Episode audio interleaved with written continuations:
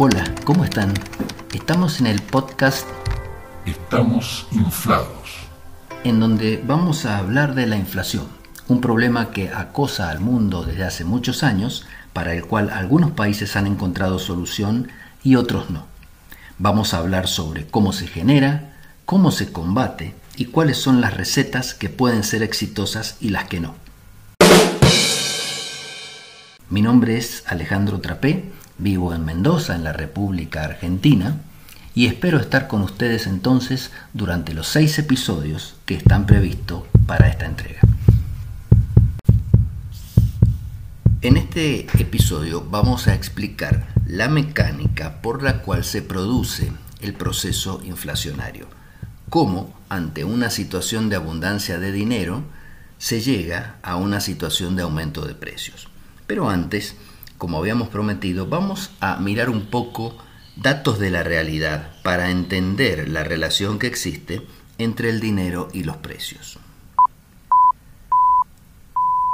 Si nosotros tomamos lo que se llama un análisis de serie de tiempo, o sea, tomamos un país como puede ser la Argentina y vemos a lo largo de 100 años cómo se ha emitido dinero y cómo se ha registrado el proceso inflacionario, vamos a entender que la relación entre las dos variables es muy poderosa.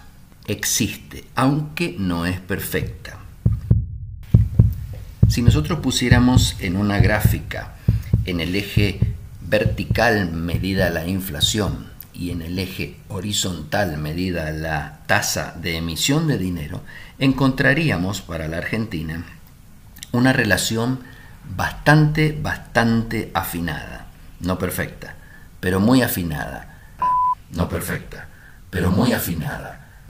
Imagínense que si la relación fuera perfecta, el coeficiente de regresión tendría que dar el valor 1 y en este caso da el valor 0,93. O sea que es una relación bastante definida, aunque no perfecta. Cuando alguien mira este gráfico, entiende que la relación entre las dos variables es muy fuerte. Emisión e inflación están muy relacionadas, pero puede pensar que eso no significa que una cause a la otra, sino simplemente que suceden al mismo tiempo. Pero si esto lo hace para un análisis de 100 años, es muy difícil que ambas sucedan al mismo tiempo y que no tengan ningún vínculo causal. Es muy difícil que haya una tercera variable que las esté moviendo a las dos en el mismo sentido durante 100 años. Eso podría pasar en periodos muy cortos y sería casi entonces una casualidad.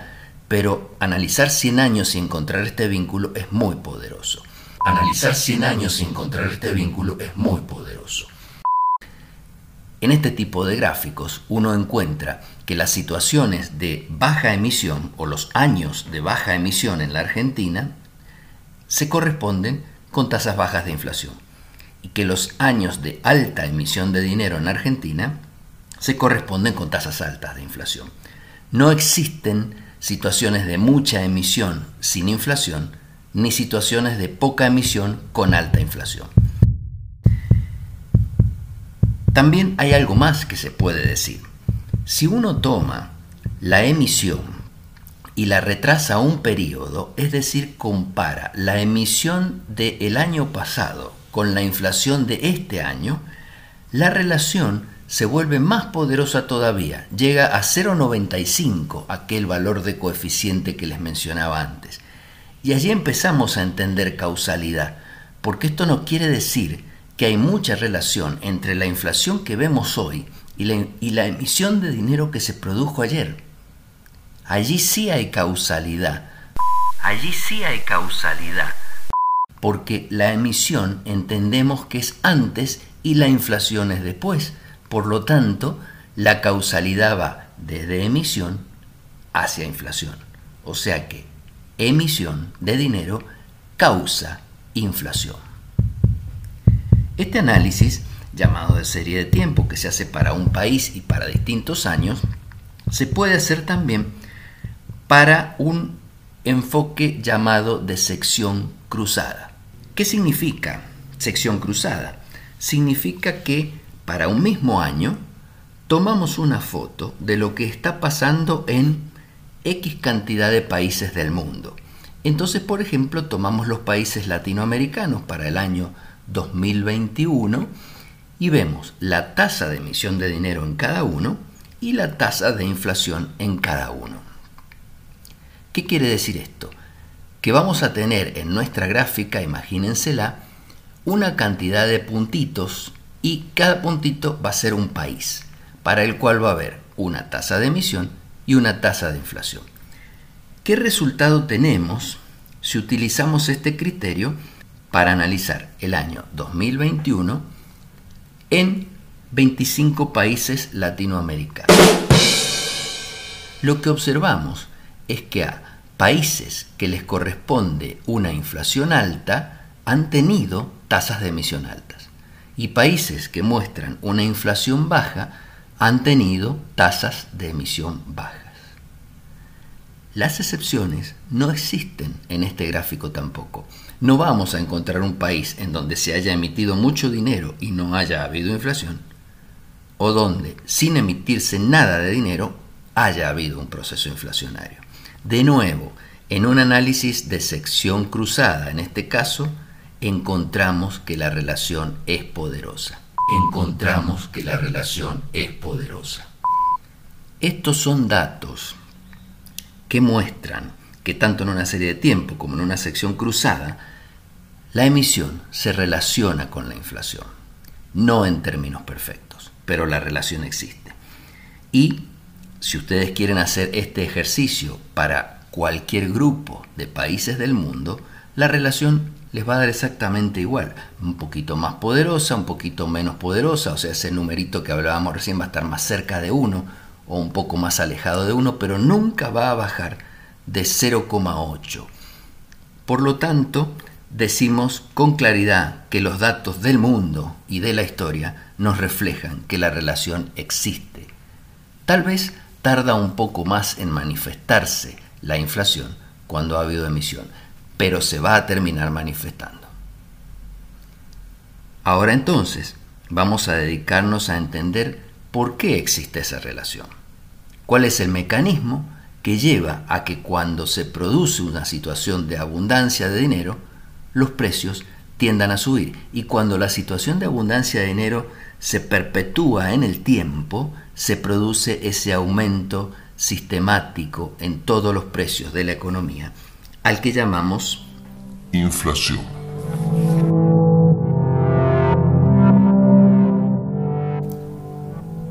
En episodios anteriores hemos dicho que para el dinero rigen las mismas leyes que para el resto de los bienes de la economía.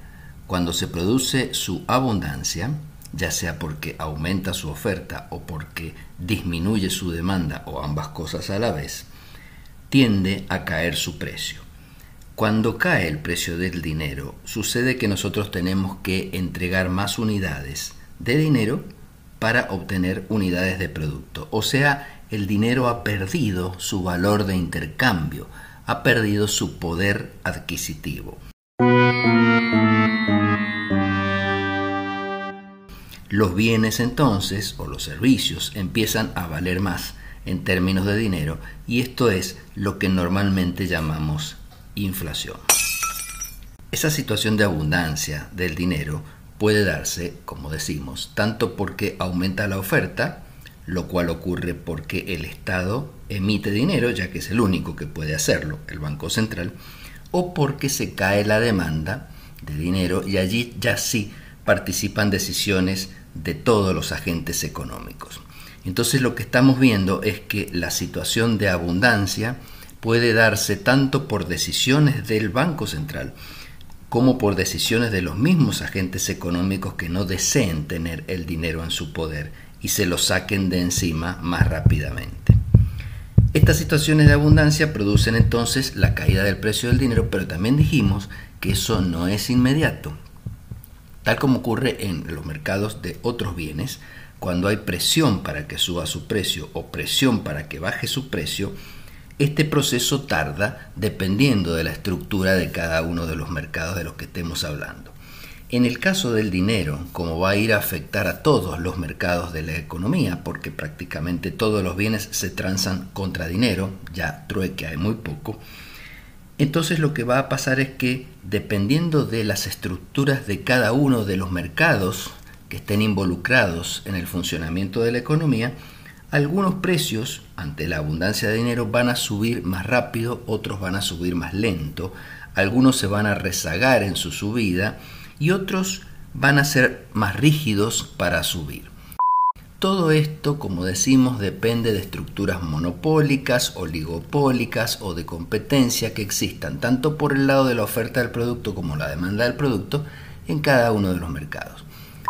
En síntesis, estamos diciendo que ante una situación repentina de abundancia del dinero, supongamos por una gran emisión de dinero que hace el Banco Central, los precios van a tender a subir pero es probable que no lo hagan inmediatamente, sino que tarden en subir. Esto es muy importante para entender el proceso inflacionario y para tratar de buscar su remedio.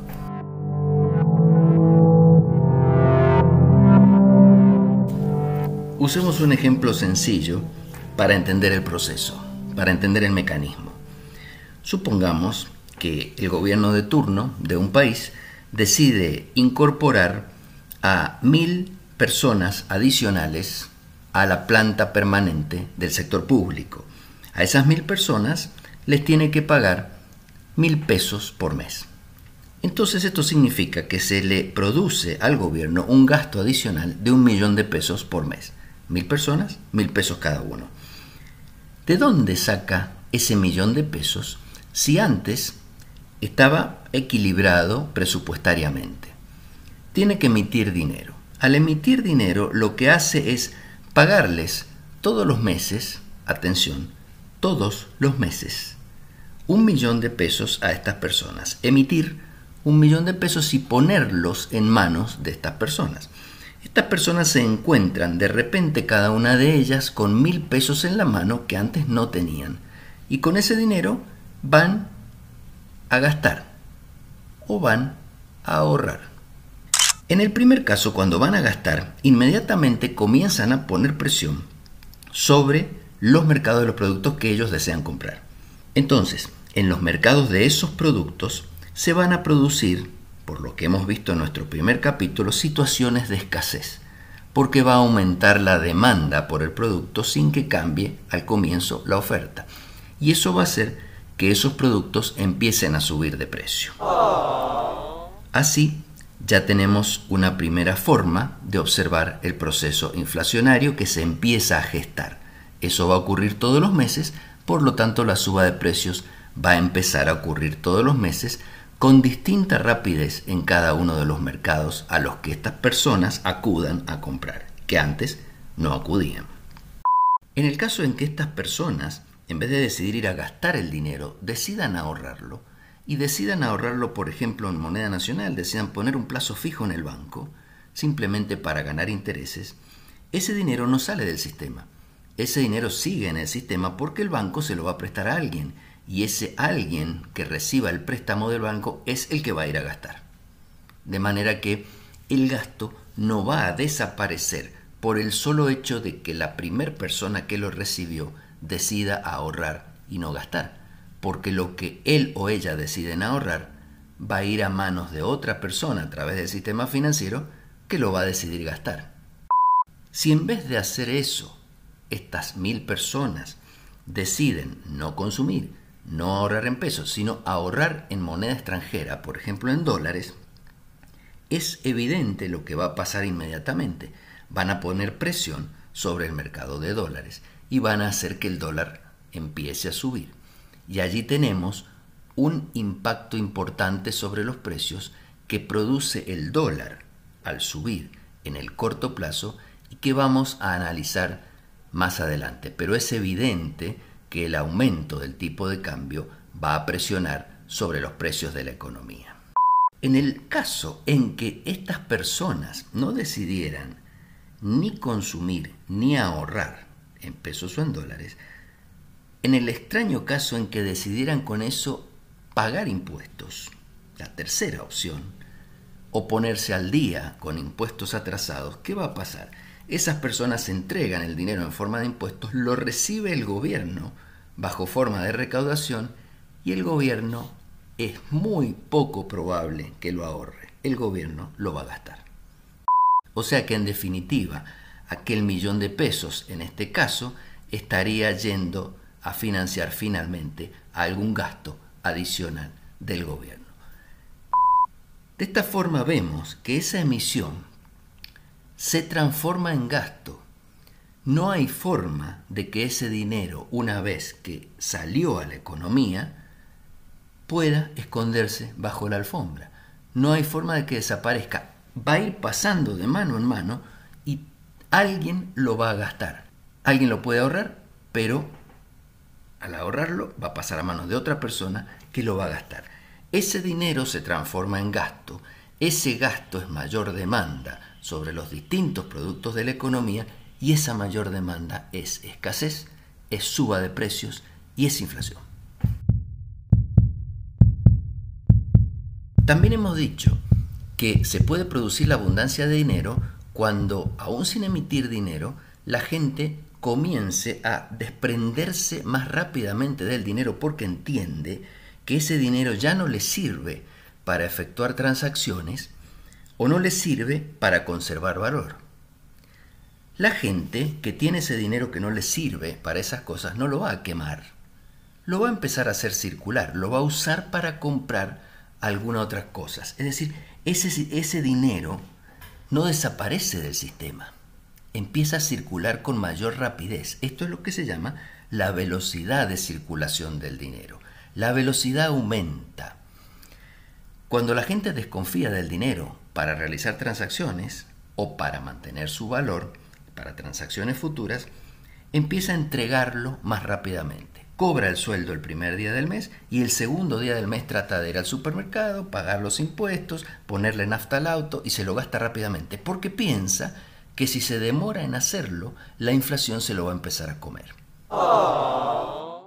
Esta situación de aumento de la velocidad de circulación del dinero, que técnicamente se llama desmonetización de la economía, porque la gente se saca de encima el dinero, se produce por situaciones de desconfianza justamente en el poder de compra o en el poder de reserva de valor que tiene ese dinero.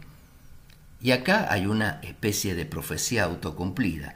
Yo empiezo a pensar que me tengo que sacar de encima el dinero rápido porque si no va a perder valor y se lo entrego rápidamente al carnicero.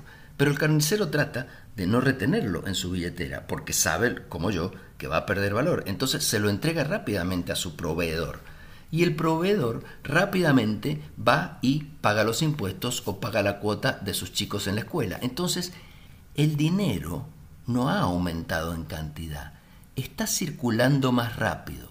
En la misma cantidad de tiempo, supongamos en un mes, financia más transacciones económicas, porque la gente hace más rápido esas transacciones económicas. Parece que hubiera más dinero en la economía. La cantidad está fija, pero como, pero como circula más rápido y financia más transacciones, el efecto es el mismo que si se hubiera emitido dinero. Ahora vayamos al caso más complejo, en donde aumenta la oferta de dinero y a la vez cae la demanda de dinero. Es un caso complejo, pero no es un caso raro. Porque en realidad cuando el gobierno empieza a aumentar sistemáticamente la cantidad de dinero, supongamos que no solo incorpora mil personas al, Estado, a la planta del Estado, sino que incorpora mil por mes. Entonces, esto exponencialmente va creciendo porque a, a todos hay que pagarle todos los meses y entonces la emisión de dinero se empieza a descontrolar. Al descontrolarse la emisión de dinero, comienza a producirse la inflación. Y la gente cuando ve que se produce la inflación y que la inflación no para, automáticamente empieza a desconfiar del dinero y empieza a desmonetizarse. Desmonetizarse. Ahí tenemos las dos situaciones al mismo tiempo. Aumenta la oferta de dinero y cae la demanda de dinero y entonces la abundancia se hace cada vez mayor, el precio del dinero cae cada vez más rápido y los precios de los productos medidos en términos de dinero suben cada vez más rápido. La inflación se acelera. Esta es la mecánica básica del proceso inflacionario, de cualquier proceso inflacionario. Ahora bien, la lentitud o rapidez con que el efecto del aumento en la cantidad de dinero o caída en la demanda de dinero se traslade efectivamente hacia los precios, depende de las estructuras de los distintos mercados y depende mucho de la rapidez con que la gente reaccione y se saque de encima del dinero, es decir, de lo que vamos a llamar en nuestra próxima entrega las expectativas de inflación. Muchas gracias por su atención. La semana que viene continuaremos.